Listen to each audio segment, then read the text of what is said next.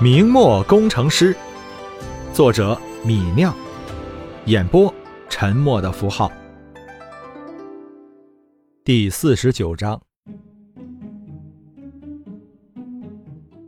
李直和徐敏策打交道几个月，发现这个徐敏策虽有关系，但并不图人钱财，不随意害人，是个好相处的人。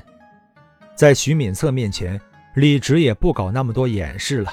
便直接说道：“小弟对练兵打仗确实有一些想法，便是刘贼和鞑子来了，也不怕他。”听到李直的话，徐敏策诧异地看了李直一眼。如果是其他一个少年人坐在徐敏策面前侃侃而谈，对练兵打仗有想法，徐敏策肯定会当他是年少轻狂。但李直这么说就不一样了。李直可是搞出肥皂。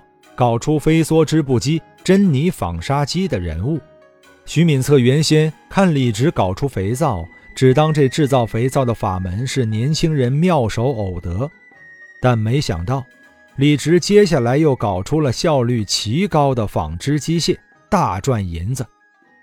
能同时搞出肥皂和新式纺织机械，这就不能用妙手偶得来解释了。这李直显然是个巧匠。是一般人无法理解的匠艺天才，而如今李直又说对练兵打仗有想法，莫非这李直还能造出巧夺天工的武器？如今大明朝内忧外患，西北刘贼肆虐，东北建州鞑子虎视眈眈，时不时破关入塞。如果李直能造出新式武器，那绝对是大明朝的福音，前途。不可限量。这个少年郎真是不断带给人惊喜。徐敏策越发觉得和李直要搞好关系，以后李直一飞冲天的时候，自己也能分润一些好处。肚子里想了一圈，徐敏策这才问道：“李小弟想谋个多大的官啊？”李直说道：“想做个正五品的千户。”徐敏策摇头说道。你没有战功，怎么能一上来就做千户？上官帮你天赋战功，也最多升做个百户。李直听了徐敏策的话，暗道：找徐敏策咨询一下还是有好处的，否则到了巡抚那里要了不可能的官可能把事情搞砸。李直沉吟片刻，又说道：“我想做个能总管一地军民的百户。”可有这样的职位？徐敏策点头说道：“那便是个屯保管队官嘛。只要李小弟愿意花钱，这样的位置也是寻得到的。”李直问道：“徐大哥，谋取这样的官位要找谁？”徐敏策快语说道：“在天津，当然找巡抚大人。”李直又问道：“这要多少银子？”徐敏策站起来，在屋里踱了几步，才说道：“空手谋一个百户，怕是至少要三千两。”李直点了点头，再不言语。第二天，李直带上银票，再次来到天津巡抚衙门。李直已经是第三次来巡抚衙门了，他熟门熟路，在执事孙有民的带领下，找到了巡抚贺世寿。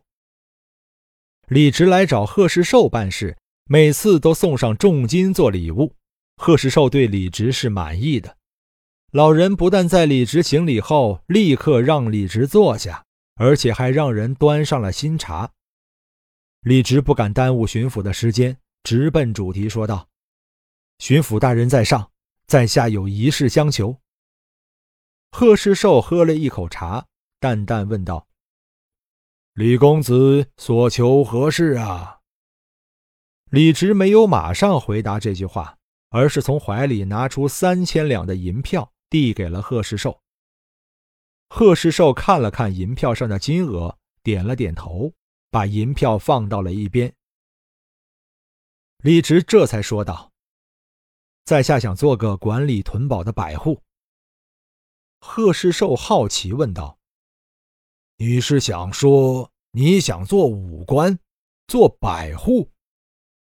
李直答道：“是的，大人，小民想谋个百户，管理屯堡的。”听到李直的话，贺世寿坐在椅子上，慢慢的捻着胡须，许久没有说话。李直见贺世寿如此，忐忑问道：“巡抚大人，此事很难吗？”贺世寿笑了笑，这才说道：“哈哈哈哈哈哈，可以，我明日派人把你从民户里消除入了军籍黄册。”便算是有了军籍，刚好这个月水师在天津外海缴获了一艘三千料的海贼大船，你便在此事上立了功，我在论功的名单里把你放在前面，保你升为百户，找一个屯铺做管队官。贺世寿的意思是把李直硬塞进打败海贼的有功人员名单中，上报论赏。李直昨天听徐敏策说过，地方武官的调动升迁由地方巡抚及都指挥使上报，兵部武选司审核。贺世寿除了巡抚的士官官位，本身还兼着检都御史和兵部侍郎，是兵部的堂官，是武选司的上级。有他的推荐，兵部武选司一定不敢刁难。一个百户的封赏是逃不掉了。听到贺世寿的话，李直心里一喜，暗道这官职就要到手了。却听到贺世寿又说了一句：“不过说起来，此事做起来牵扯人员众多，办理起来却有些麻烦。”李直知道贺世寿这话的意思是嫌那银子少了，好在李直早有准备，他赶紧从怀里又拽出一张一千两的银票，稳稳地送到贺世寿面前。